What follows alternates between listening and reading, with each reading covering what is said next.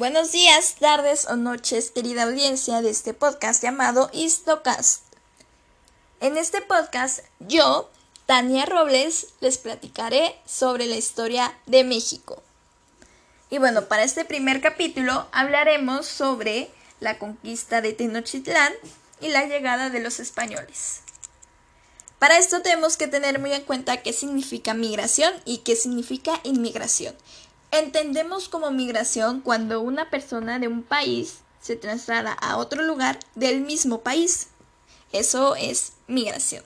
Y entendemos como inmigración cuando una persona de otro lugar, o sea, de otro país o continente, viene hacia otro país a quedarse. Muy bien, con eso tenemos en cuenta que los españoles inmigraron hacia Tenochtitlán. Muy bien, ahora sí vamos a hablar con qué sucedió con sus habitantes. ¿Qué sucedió con los habitantes de la gran Tenochtitlán? Pues entendemos que en la época donde fueron conquistados, pues muchos de los habitantes de estos pueblos pues se unificaron con los españoles para lograr la conquista. Los españoles pues no, no lograron la conquista con una superioridad militar, porque si tenemos en cuenta de los guerreros, pues eran muchísimos indígenas y eran muy pocos los españoles. Entonces, pues definitivamente los españoles no, no lo lograron con, con una superioridad militar. Pero sí la lograron con las habilidades de Hernán Cortés, porque él era muy, muy, muy manipulador, muy, muy como los políticos actuales, ¿saben? O sea, te lavan el oído, te dicen que si haces esto junto con él, pues te van a dar tales cosas, vas a lograr muchas cosas. Y esto, o sea, manipular a todos los pueblos, pues lo hizo con la Malinche, porque tenemos que entender que eran distintas lenguas. Entonces, pues la Malinche sirvió mucho en esto. Como ¿Cómo es que se conoció Hernán ah, con Malinche? Pues básicamente los indígenas les dieron a los españoles como tributo, porque ellos pensaban que eran los dioses, a mujeres. Y ahí fue cuando Hernán Cortés conoció a la Malinche y vio que era muy buena en traducir, entonces pues él aprovechó. Pues aquí hay un debate sobre si fue Hernán el Malo o si fue el liberador de los pueblos oprimidos. Pues bueno, yo, yo opino que fue el liberador de los pueblos oprimidos de Mesoamérica. ¿Por qué? Porque si tenemos en cuenta que el régimen que fundía la Gran Tenochtitlán, pues era muy, muy estricto y también muy, muy discriminador entre los pueblos. Entonces, pues tenía ciertos pueblos como oprimidos.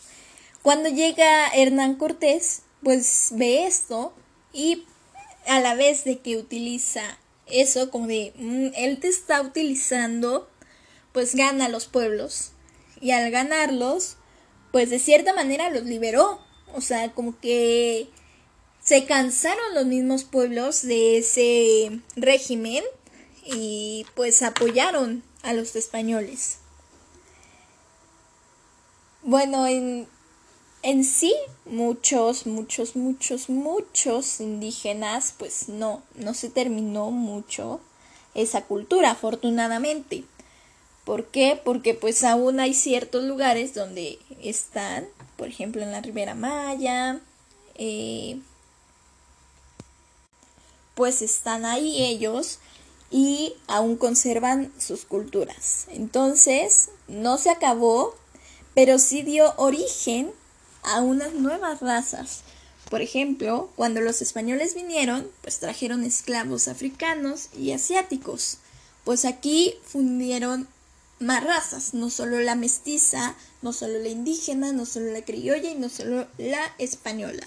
Vinieron y crearon nuevas razas, por ejemplo los altapatrás, los mulatos, pues ellos quedaron aquí y afortunadamente se entrelazaron y hubieron nuevas culturas que aún en nuestros días siguen prevaleciendo.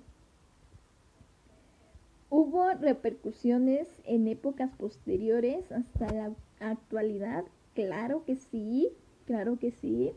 Como dije, pues en formar nuevas razas, en formar nuevas culturas, pues ahí está presente en que los indígenas fueron un nuevo comienzo y no un fin.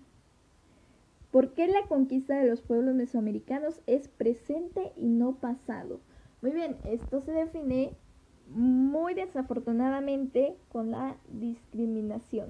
Muchos discriminan a los pueblos indígenas porque son indígenas simplemente, porque para ellos son tontos, porque pues son tontos, mugrosos y mil y un formas despectivas de ellos. Eso está obviamente mal.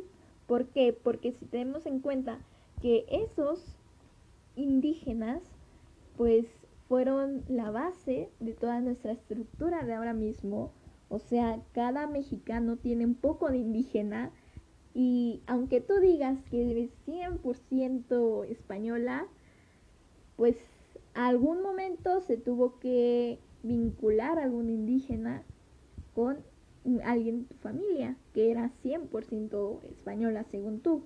Entonces, pues siempre vas a tener algo de indígena y tener esa idea sobre que los indígenas son, son algo malo, pues es básicamente decir que tus antepasados eran algo malo. Y claro que no está mal. ¿Por qué? Porque son una cultura distinta y saber que muchos de ellos entienden el español y además su lengua, pues es muy, muy impresionante. O sea, son bilingües desde el ya. Y también saber que aún conservan esas culturas tan bonitas, pues, wow. O sea, imagínate cuánto tiempo ha pasado para que ellos sigan con estas culturas. En verdad, persistieron demasiado tiempo y que tú vengas y que los discrimines o que ocupes su nombre como insulto, por ejemplo, pues no sé, muchas veces le dicen a las personas en la calle, es que eres un indio. Pues sí, todos somos indios. Pero que tú te lo tomes como un insulto, pues está muy mal. ¿Por qué? Porque pues es una cultura la india, es una cultura la indígena, que debería de ser indígena, no india. Pues es una cultura y que tú vengas y digas, no, pues es que eso es algo malo, pues no habla muy bien de ti que digamos, ¿no? Porque, porque no está respetando una cultura, una cultura tan bonita como lo es la indígena. Otra cosa por lo que es presente y no pasado es porque hoy en día, en, especial ahora en estos tiempos, se está entendiendo un poco más sobre esa cultura sobre todo ese arte que involucra esa cultura, por ejemplo las artesanías, en verdad están siendo un boom en la sociedad. Y, es, es muy bonito que esté volviendo esa cultura porque estamos volviendo a nuestras raíces. Y por último, pero no menos importante, también está muy presente con el sentimiento que tenemos cada uno. Por ejemplo, muchos, muchos mexicanos, pues de cierta manera, decimos que los españoles son los malos. Y bueno, si te metes a investigar un poco, sabrás que no, no son los malos, realmente no existe ni algo bueno ni algo malo. Pero nosotros tenemos ese sentimiento de que pues ellos fueron. Incluso AMLO pidió a la corona española que pidieran disculpas por algo que pasó hace siglos. Y bueno, pues en primera eso fue hace mucho tiempo que no debería de afectar hoy en día, porque pues ya, ya fue. En segunda, pues no puedes decir que los españoles tuvieran la culpa o que los españoles fueron los culpables, fueron los malos, porque no estabas en ese momento ahí y bueno, muchos, muchos datos, muchas fuentes afirman que realmente fueron liberadores los españoles y no fueron los que vinieron a oprimir. Entonces, pues,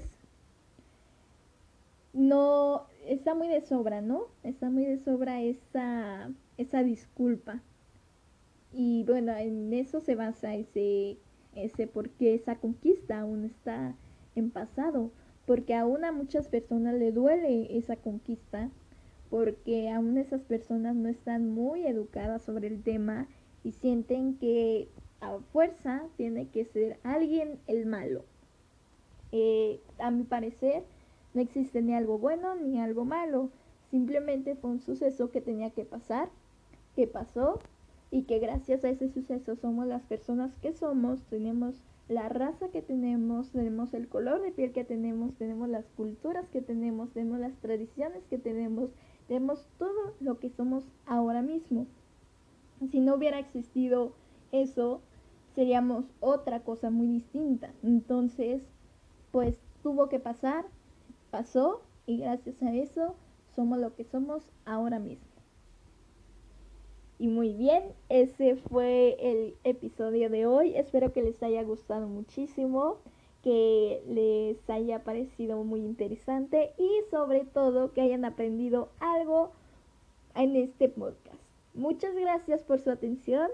Eh, nos veremos en el próximo capítulo. Yo soy Tania Robles y vuelvo a decir muchas gracias.